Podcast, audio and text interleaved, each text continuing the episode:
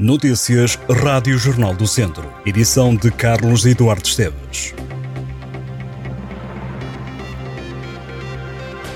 Diogo Ribeiro é campeão do mundo dos 50 metros mariposa. O atleta que tem os avós maternos a morar em Mortágua venceu o ouro nos Mundiais Aquáticos que decorrem em Doha, no Catar. O nadador cumpriu os 50 metros mariposa em 22 segundos e 97 centésimos. Em 2023, no Japão, Diogo Ribeiro tinha dado a primeira medalha a Portugal em Mundiais de Natação, ficou em segundo na final de 50 metros mariposa. Este ano foi o primeiro atleta luso a chegar a duas finais. Foi literalmente entre os pingos da chuva que alguns carnavais do distrito saíram à rua no último fim de semana. Por exemplo, em Lazarim, no Conselho de Lamego, milhares de pessoas assistiram ao desfile dos caretos na vila, deixando o público completamente extasiado. A Câmara de Lamego diz que foram a Lazarim visitantes de norte a sul do país e de várias partes do mundo. O espírito carnavalesco em Lazarim continua até esta terça-feira gorda, dia em que as novas máscaras saem à rua pela primeira vez. Já no Conselho de Nelas, a Vila de Canas do Senhorim entrou na festa com os desfiles dos bairros do Passo e do Rocio. O carnaval invadiu as ruas com cursos alegres e coloridos. O mesmo não se pode dizer da Vila de Nelas. Os desfiles dos bairros da Igreja do Cimo do Povo, que deviam ter acontecido, foram cancelados por causa da chuva. Para já está prevista a realização de um outro cortejo para esta terça-feira, assim como a tradicional troca das rainhas na praça do município. Em Canas está previsto também um novo desfile e o tradicional despique entre Passo e Rocio.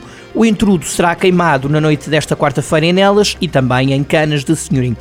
Num outro conselho, em Cabanas de Viriato, Conselho Carregal do Sal, a dança dos cus continua depois de se ter realizado o jantar na Tenda Louca, que juntou várias pessoas para um dia de animação no domingo. A dança que dá nome à tradição de carnaval vai ser cumprida esta terça-feira. Mais a norte, em Sinfãs, realizou-se o entrudo de Pias.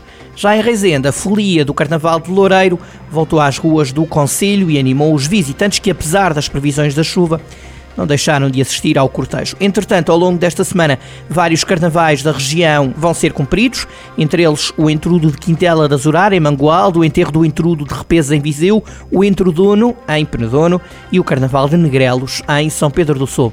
Para esta semana estão agendados os desfiles em Viseu, esta quinta-feira, dia 15, Oliveira de Frades, esta terça-feira, Penalva do Castelo também esta terça-feira, em Sernancelho, sexta-feira, Pinheiro de Azer, esta terça-feira e o próximo domingo, Fataunzos e Alcofra, ambos no domingo. Vários destes festejos foram retirados das datas iniciais e reagendados devido à previsão de mau tempo. São três os valores fundamentais e inalteráveis, e estou a citar, que José Carlos Lopes, atual presidente da Associação de Futebol de Viseu, apresenta como fundamentais para se recandidatar ao cargo. O anúncio foi feito recentemente nas redes sociais. José Carlos Lopes fala de transparência, dedicação e proximidade como pilares de um novo mandato à frente do organismo, caso seja o escolhido nas eleições que decorrem este ano.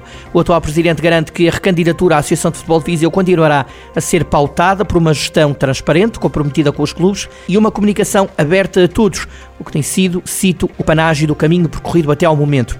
José Carlos Lopes refere que houve até agora uma incansável dedicação e entrega que se traduziram em, e cito, inúmeras iniciativas que fortaleceram a estrutura da Associação de Futebol de Viseu e dos seus clubes. Ao olhar para o futuro, o líder da associação confia que vão ser concretizados novos projetos com vista a um crescimento contínuo e sustentado da associação. Em setembro, o atual presidente do organismo referiu ao Jornal do Centro que no rescaldo do chamado caso Sinfãs, em que a equipa do norte do distrito não foi incluída no sorteio da taça, recebeu apoio e carinho que o fizeram avançar para nova candidatura à frente da associação. O atual presidente é o segundo candidato à liderança da Associação de Futebol de Viseu. O anúncio da recandidatura de José Carlos Lopes surge dias depois de António Loureiro também ser afirmado como candidato à presidência do organismo que tutela o futebol e o futsal no distrito de Viseu. Foi a primeira jornada e há já quatro equipas a liderar a fase de campeão da primeira divisão distrital. O Carvalhais ganhou o Piens por 3-1 e pela diferença de golos está em primeiro lugar da competição. O Carregal do Sal está em segundo lugar, depois de ganhar ao Molelos num reencontro entre clubes do Grupo Sul. O Campia e o Santa Combadense também ganharam e têm 3 pontos. Vamos conferir os resultados. Jornada 1, Carregal do Sal 2, Molelos 1, Tarouquense 0, Campia 1, Oliveira do Douro 0, Santa Combadense 1 e Piães 1, Carvalhais 3. Na segunda jornada, o Carvalhais recebe o Carregal do Sal. Na jornada do próximo fim de semana, há ainda um Molelos Oliveira do Douro, um Campia Piães e um Santa Combadense Tarouquense. Em handball, a Academia de Handball de São Pedro do Sul recebeu e venceu o 1 de maio, na jornada 16 da primeira divisão de handball feminino. Com esta vitória e a derrota do Colégio de Gaia, a equipa sampedrense consolidou o terceiro lugar. Ao intervalo, a Academia ganhava por 16-11. Mornesa Tenda esteve novamente em destaque na Academia, fez 6 golos. Esta é uma vitória que deixa a formação de São Pedro do Sul com 39 pontos em terceiro lugar da próxima jornada. A Academia jogará no pavilhão do Almeida Garrete, clube que ocupa o sexto lugar da tabela classificativa. Mortágua registrou taxa zero de retenção e abandono escolar, algo que Ricardo Pardal, o Presidente da Câmara, considera ser fruto de um trabalho estruturado e concertado.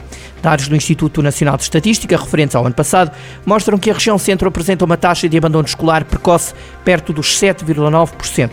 Ricardo Pardal diz que estes resultados nascem depois de os alunos se sentirem motivados, confortáveis e felizes nas escolas. O valor investido pela Câmara de Mortágua na educação, durante o presente ano letivo, ascende aos 2 milhões e 800 mil euros. Diante dos serviços apoiados pela Câmara, está o fornecimento de refeições gratuitas a todos os alunos do pré-escolar, creche e primeiro ciclo, a frequência gratuita das creches para todas as crianças, transporte também sem pagar nada para os alunos dos vários níveis do ensino obrigatório e a atribuição de bolsas de estudo a alunos do ensino secundário, profissional e superior.